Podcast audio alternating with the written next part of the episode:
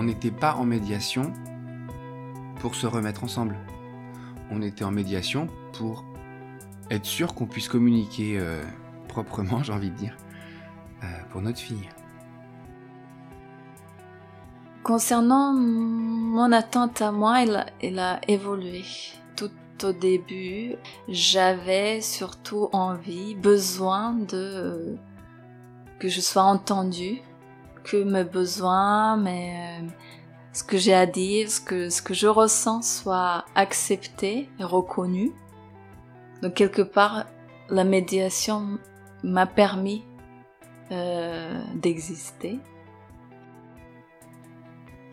Les voix que vous venez d'entendre sont celles d'Adriana et Sylvain. Tous les deux vivent à Paris, ensemble ils sont les parents d'une petite fille qui a aujourd'hui deux ans.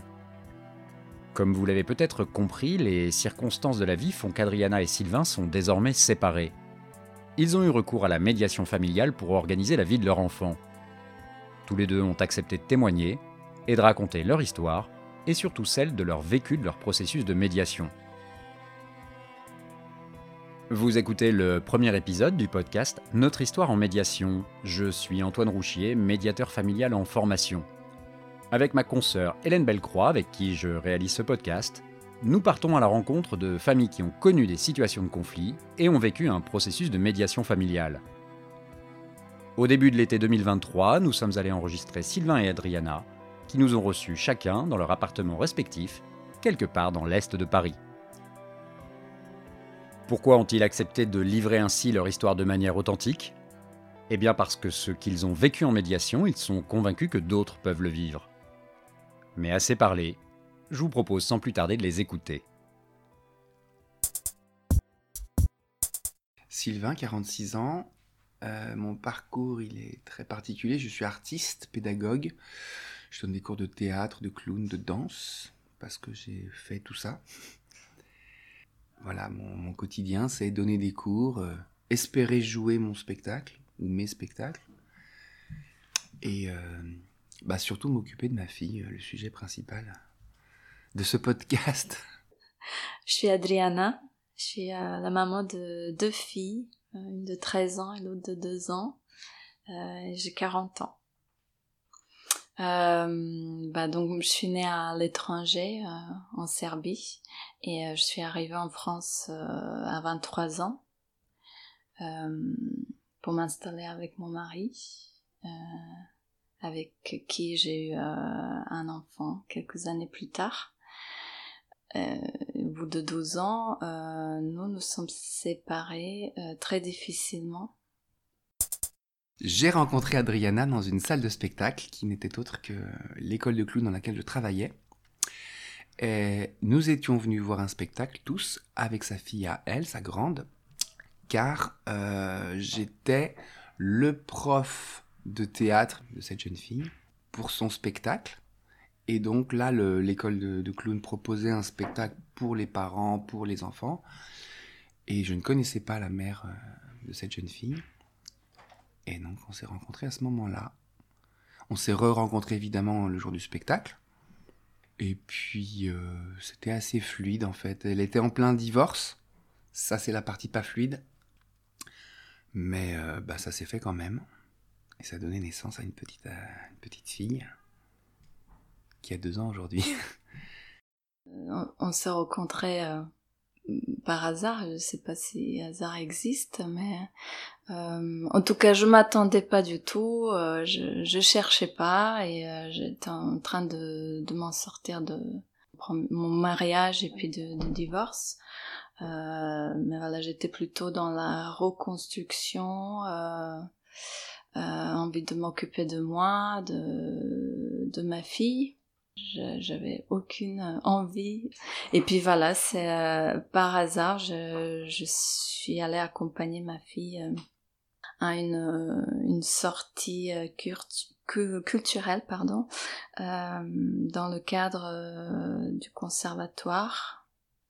Et puis, bah, j'ai croisé Sylvain vraiment la rentrée et, et puis, je sais pas, je, je me j'ai juste après, je me suis dit c'était euh, c'était un coup de foudre, mais comme si le temps s'était arrêté et euh, il y a quelque, quelque, chose de fort, une attirance très forte.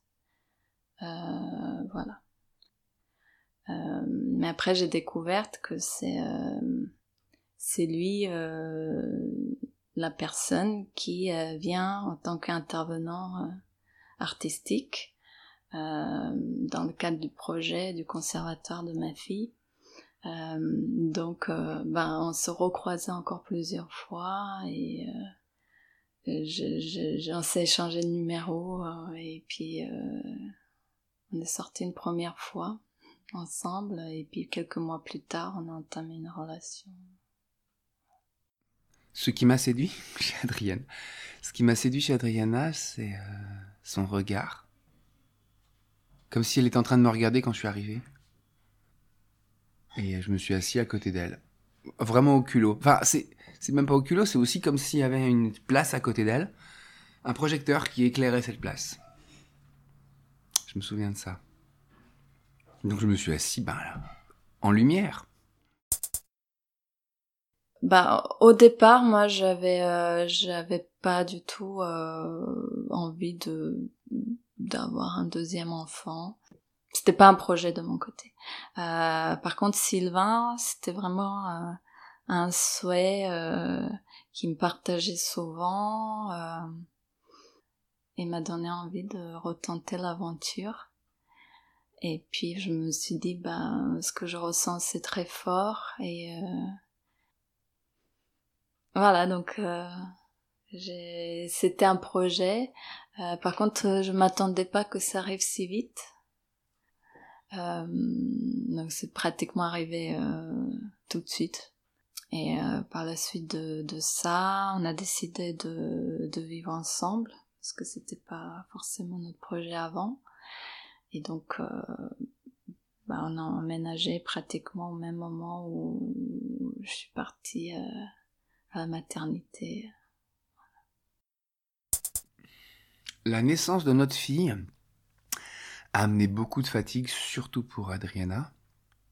Donc oui, ça finit par changer quelque chose, surtout que de son côté, au niveau professionnel, euh, ça s'est mal passé justement à son retour. Euh, donc ça n'a fait que dégrader le... Pas la relation pour le coup, dégrader le contexte. Euh, avec ma belle-fille, ça allait pas mieux. Son père, n'en parlons même pas. ça s'est jamais passé bien. Donc, je pense que c'est venu peser dans la balance. Ça et euh, tout le contexte. On était, on sortait du Covid. Euh, oui, c'était comme un peu une renaissance de vie sociale, mais en même temps, on pouvait pas avoir de vie sociale parce qu'on avait un bébé. Elle, était censée reprendre son travail et c'est merveilleux. Ben, ça s'est pas passé comme ça du tout. Euh, moi, professionnellement, ça a pas changé grand chose. Et puis surtout, on s'est organisé euh, pour, euh, bah, pour pouvoir continuer à travailler. Pour nous, il y avait plusieurs bouleversements en même temps. Euh, lui, pour lui, c'était tout nouveau de s'installer avec une femme. donc, c'était la première fois pour lui. je pense que c'est un, énorme bouleversement. arriver d'un enfant en même temps, d'une belle fille aussi dans le quotidien. Et euh, il y avait énormément de choses euh, d'un seul coup. Euh, donc en fait il y avait beaucoup de difficultés comme ça quotidiennes euh, et on est on est tout seul on n'a pas des grands-parents à, à côté euh, et donc je pense que c'était extrêmement dur à la fois pour lui pour moi de de prendre tout ça et de, de gérer et on a géré euh, on a géré très bien mais mais peut-être au, au détriment euh, de, de, de, nos besoins profonds, notamment de, de, je pense, de son côté. Euh, parce que voilà, moi je m'attendais pas, ça c'est, je, je trouvais que bah, ça se passait bien. Euh, on échangeait quand ça allait pas, on essayait de trouver euh, des solutions. Euh, ben voilà, l'été dernier, euh, en rentrant, j'avais découvert euh, ben qu'il avait des, des, des liaisons. Euh, et donc pour moi c'était une occasion de bah de s'arrêter et de dire bah stop euh, qu'est-ce que ça veut dire pour toi ce, ce fonctionnement ce mécanisme? Qu'est-ce que ça veut dire pour nous? Qu'est-ce que ça veut dire pour moi aussi le fait de ne pas me rendre compte? Ça veut dire aussi beaucoup de choses. Euh, et donc c'était un énorme choc pour moi je me suis rendu compte que j'allais être malheureux. Ce qui est paradoxal parce qu'on avait une petite fille euh, merveilleuse. C'est comme si euh, je, je, deal avec les problèmes en me disant ben il y a aussi des plein de points euh, merveilleux. Et au bout d'un moment, j'arrive plus à dealer entre les points merveilleux et les problèmes. Et je me suis poser tout de suite la question, ben, quelles seront les conséquences pour la petite? Et du coup, euh, ben, ça s'est fait quand même. Mais c'est Adriana qui a proposé cette médiation qui a justement été la, solution pour essayer de faire en sorte que ça se passe le moins pire que possible. J'ai proposé à Sylvain euh, de, de faire appel à la médiation. Euh, pour pouvoir euh, échanger euh, et communiquer euh, en, voilà, en transparence vu que les émotions sont très vives et puis bah, l'enjeu aussi d'enfants, de la séparation, etc. que ça peut en tout cas, ça nourrit des peurs et les peurs ne sont pas forcément. La peur n'est pas la meilleure conseillère. Euh, il était tout de suite d'accord. Euh, donc moi j'avais contacté euh, euh pour euh, prendre le premier rendez-vous. donc on a eu un premier échange téléphonique chacun, donc moi et puis lui de son côté, et puis un premier rendez-vous d'une heure et demie qui était tout de suite extrêmement bénéfique la médiation euh, m'a été proposée par Adriana et bah, j'ai dit oui parce que parce qu'elle me proposait ça pour qu'on s'organise à l'avenir. Au moment de la médiation, au moment où Adriana me propose la médiation, on est déjà séparés. Alors est-ce qu'on est déjà séparés physiquement? Parce qu'elle est quand même restée ici euh, en fait, on s'est séparés en septembre et la séparation, enfin, elle a trouvé un appartement en février. Donc, euh, il me semble que la médiation a commencé avant. Donc, on était encore physiquement ensemble. Euh, ce qui était pas simple et simple à la fois, c'est-à-dire, euh, on était en bonne entente. C'était logique d'aller en médiation, en fait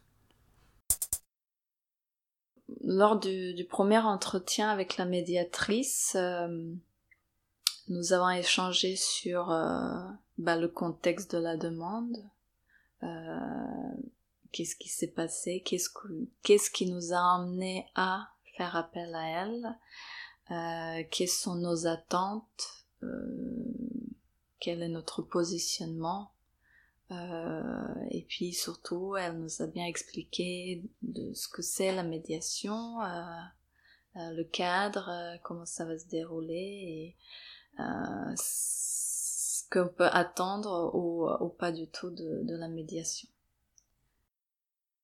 On n'était pas en médiation pour se remettre ensemble. On était en médiation pour être sûr qu'on puisse communiquer proprement, j'ai envie de dire. Euh, pour notre fille. Mes sensations lors de ce premier rendez-vous, bah, j'avais beaucoup d'appréhension, euh, beaucoup de d'espoir, des peurs, c'est un, mélange, c'est un cocktail comme ça.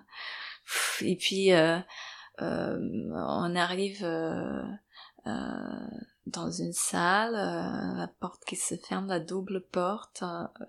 Et voilà, déjà ce contexte-là, euh, c'est, euh, ça nous met, euh, voilà, entre, ça nous met dans une bulle, dans une bulle, mais avec un tiers. Donc, euh, nous permet d'être dans une position de méta et comme si voilà le temps est, il est suspendu et on a vraiment ce temps pour nous individuellement et puis pour notre relation euh, pour voir ce qui se passe, pour intégrer la réalité de l'autre, pour communiquer aussi ce qu'on ressent. Parfois aussi, c'est le moment où on se rend compte vraiment ce qui se passe en nous. Euh, donc il y a beaucoup de choses qui qui se jouent euh, lors de la médiation. Oui. Bah, au départ, c'est beaucoup de curiosité. C'est euh, j'ai aucune peur en fait. C'est-à-dire, euh, je sais je sais pourquoi on est là. On est là pour la petite et et on, va se parler. On va s'écouter. Donc j'avais pas peur de regarder Adriana, mais c'est pas pour autant que je la regardais facilement. Et euh, non, il n'y avait pas de colère, il n'y avait pas de... Pour moi, il n'y avait pas de, de, de, tension, de problème euh, grave à régler. C'était deux parents en intelligence qui veulent s'organiser pour leur fille. Concernant mon attente à moi, elle, elle a évolué. Tout au début, j'avais surtout envie, besoin de que je sois entendue, que mes besoins, mes, euh, ce que j'ai à dire, ce que, ce que je ressens soit accepté et reconnu. Donc quelque part, la médiation m'a permis euh, d'exister. En fait, j'ai tout de suite compris que le cadre, c'était cette distribution de la parole.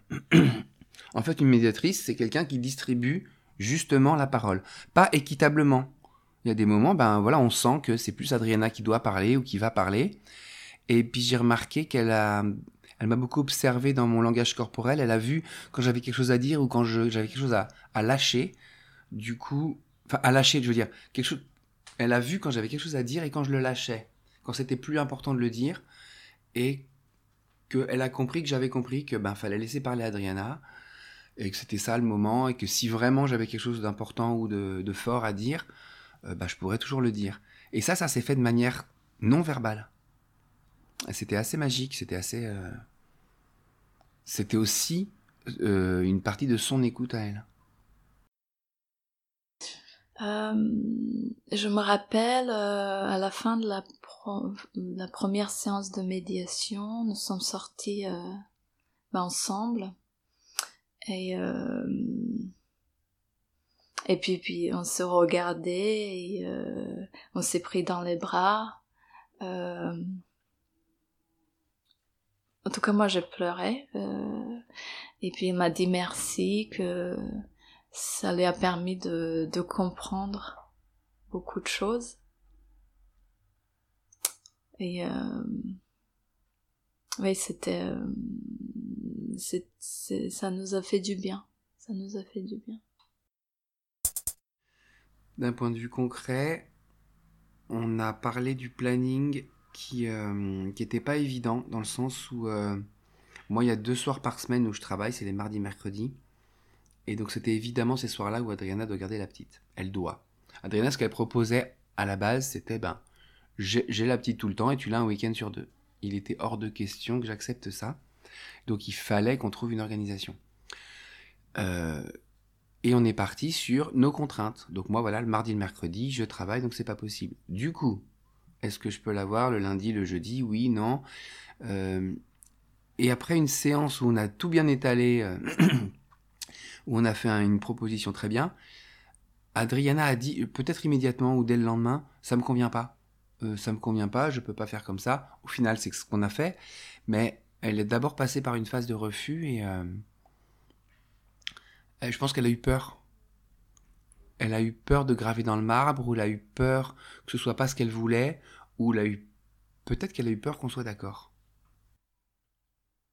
Après euh, la médiation, euh, j'avais, ah, je, je, m'attendais à, à voilà arriver à une solution que moi j'ai envisagée, voilà, euh, la solution que moi je souhaitais mettre en place.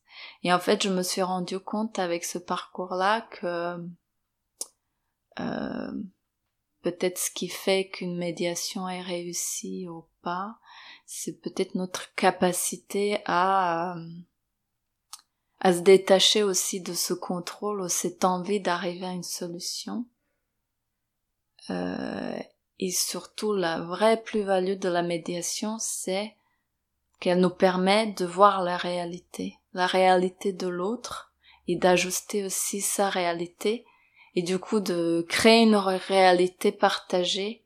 Euh, si on est tous les deux dans ça, on trouve forcément une solution gagnant-gagnant.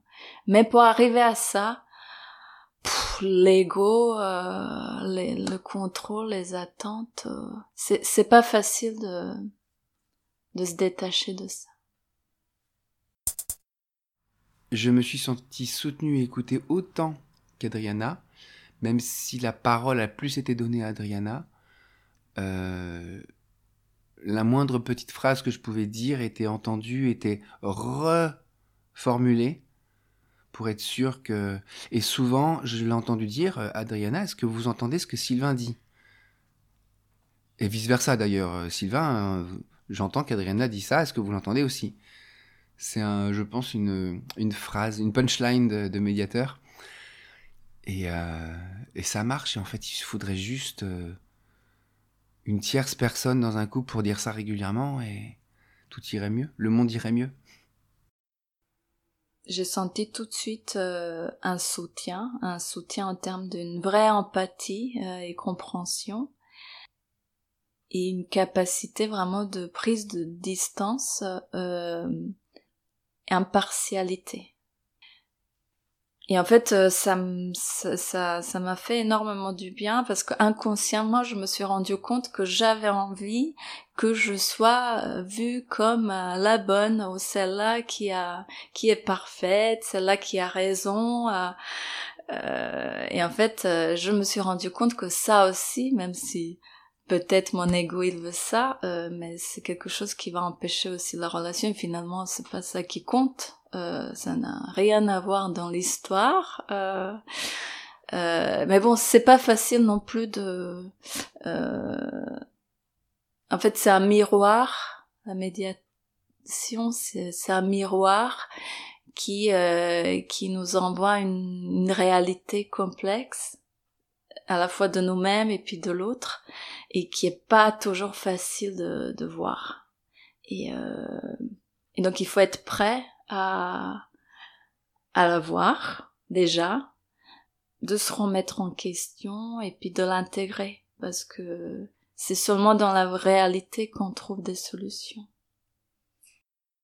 Euh, moi, j'arrivais complètement euh, ignorant de cette euh, de cette pratique, ignorant de ce service finalement parce que c'en est un, ignorant de ce cette démarche qui est vraiment importante et que je pense qu'on devrait tous faire pas que dans un couple d'ailleurs, parce que je me suis rendu compte que j'ai appris à écouter et à être écouté.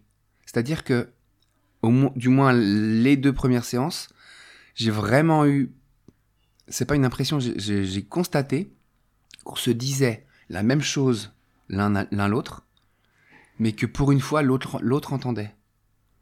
Pour une fois l'autre entendait clairement, et euh, j'avais la sensation que j'étais entendu, et j'entendais différemment ce que ce qu'elle m'a toujours dit en fait. Alors nous avons fait, euh, je sais pas exactement, mais je pense 4-5 séances.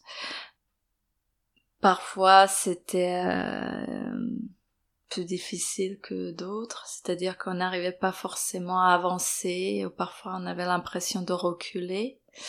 Euh, mais ça fait partie aussi du processus. C'est le cheminement qui qui permet de aussi de se rendre compte et d'intégrer euh, la réalité petit à petit. Euh, donc, je pense qu'il faut il faut surtout euh, prendre conscience que d'avoir des séances où euh, on peut avoir euh, l'impression de stagner ou de reculer que c'est normal. Et qu'il faut pas se décourager que ça fait partie du processus et au contraire ça veut dire que ça avance dans le bon sens. Donc euh, ça fait partie aussi de, de moments où nous on se rend compte que oui ça bloqué on n'a pas avancé mais pourquoi? Peut-être parce que moi j'ai du mal à, lâcher ou parce que moi j'ai du mal à entendre ça ou accepter ça ou euh, moi je souhaiterais que mais finalement c'est pas possible donc ces, ces étapes sont indispensables et ça il faut bien avoir en tête euh, quand on démarre une médiation.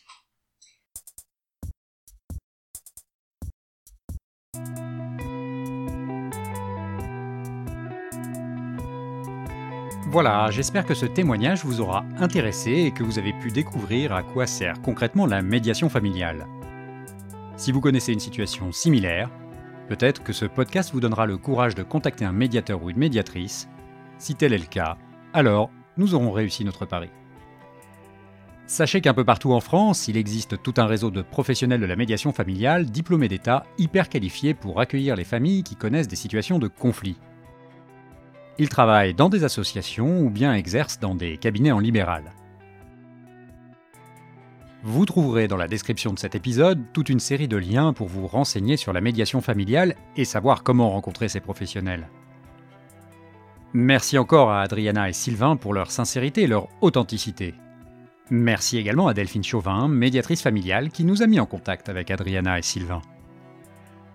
Un dernier mot concernant ce podcast sachez qu'il est disponible sur toutes les plateformes d'écoute de podcast. Apple Podcasts, Spotify, Deezer. Vous pouvez également le retrouver facilement en tapant Notre histoire en médiation podcast dans la barre de votre moteur de recherche. N'hésitez pas à le partager autour de vous. Quant à moi, je vous donne rendez-vous prochainement pour un nouveau témoignage. A très vite